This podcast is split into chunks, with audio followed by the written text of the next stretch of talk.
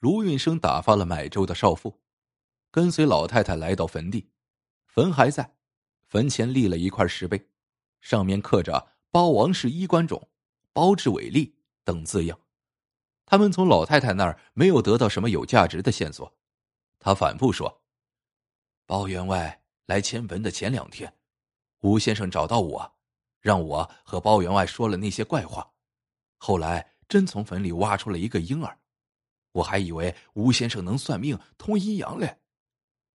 看完坟地，卢运生和师爷回到县城客栈。师爷说：“看来这吴先生是关键，我们这就去找他。”卢运生摇摇头说：“不找吴先生，我们回句容。”师爷愕然道：“这么早就回句容？案子可是还没有查完呀。”卢运生笑道。正因为没有查完，我们才要回句容。师爷闹不明白怎么回事，只好连连摇头，动手收拾行李。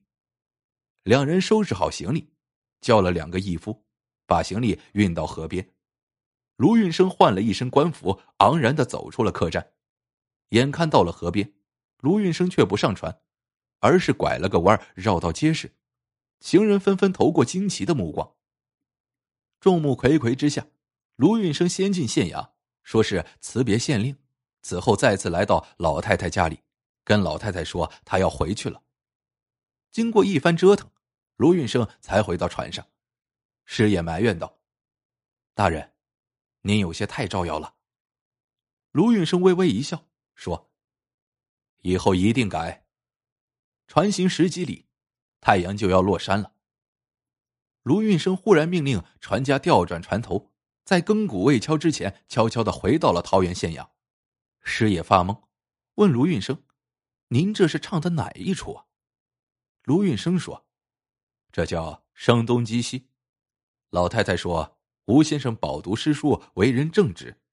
像吴先生这样的人，对于自己刻意隐瞒的事情，我们从正面着手，不一定能行得通。”师爷恍然大悟：“哦，所以。”您大白天穿官服拜访老太太，都是故意做给吴先生看的。卢运生道：“对，这样他必然会找相关的人打招呼，让他们保守秘密。可吴先生应该很谨慎，若我们还在，他不敢轻举妄动。因此，我大白天穿上官服还有一个用意，就是告诉吴先生我们走了。”师爷问：“如此说来。”他今天晚上会有所行动。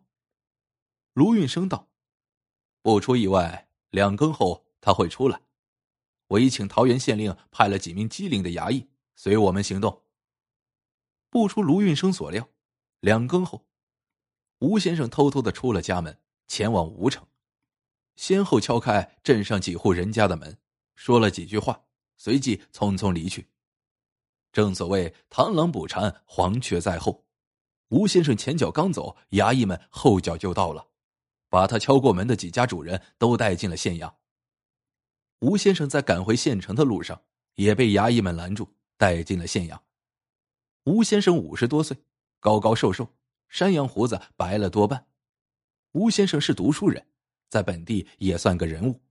卢运生对吴先生非常客气，他让衙役们退了出去，自己和吴先生面对面坐下。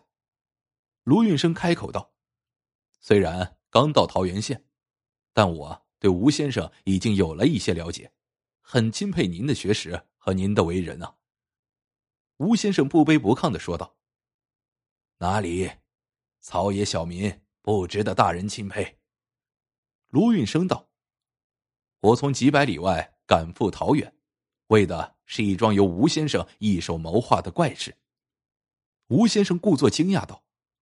怪事。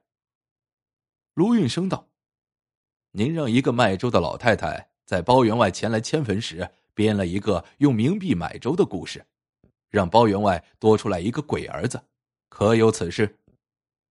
吴先生装痴卖傻说：“老朽不知大人说的这是什么意思。”卢运生微微一笑，说道：“那好，先不谈这个，我想再请教一下。”既然吴先生年纪大了，晚上应该好好休息才是。为什么半夜三更一个人从县城到乡下去呢？”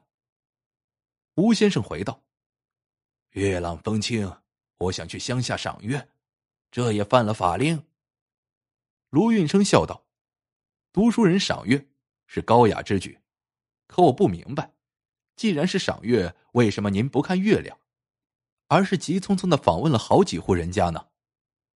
吴先生眉毛微微抖动了一下，随即恢复了常态，说道：“想必是大人看错了，或有人诬陷老朽。”卢运生笃定的说道：“吴先生今晚所访问的人，我已派人一一查明。”并将他们都带到了县衙，我想他们不会闭口不言的。吴先生眼光里掠过一丝不安，但嘴上仍说：“听便。”卢运生说道：“您先一个人静一静。”说完，他来到西厅，把师爷叫出来，问道：“进展如何？”师爷道：“他们一个个讲好了似的，都说老太太瞎说。”卢运生道。好吧，不用再问了。明天把他们都带去墓地。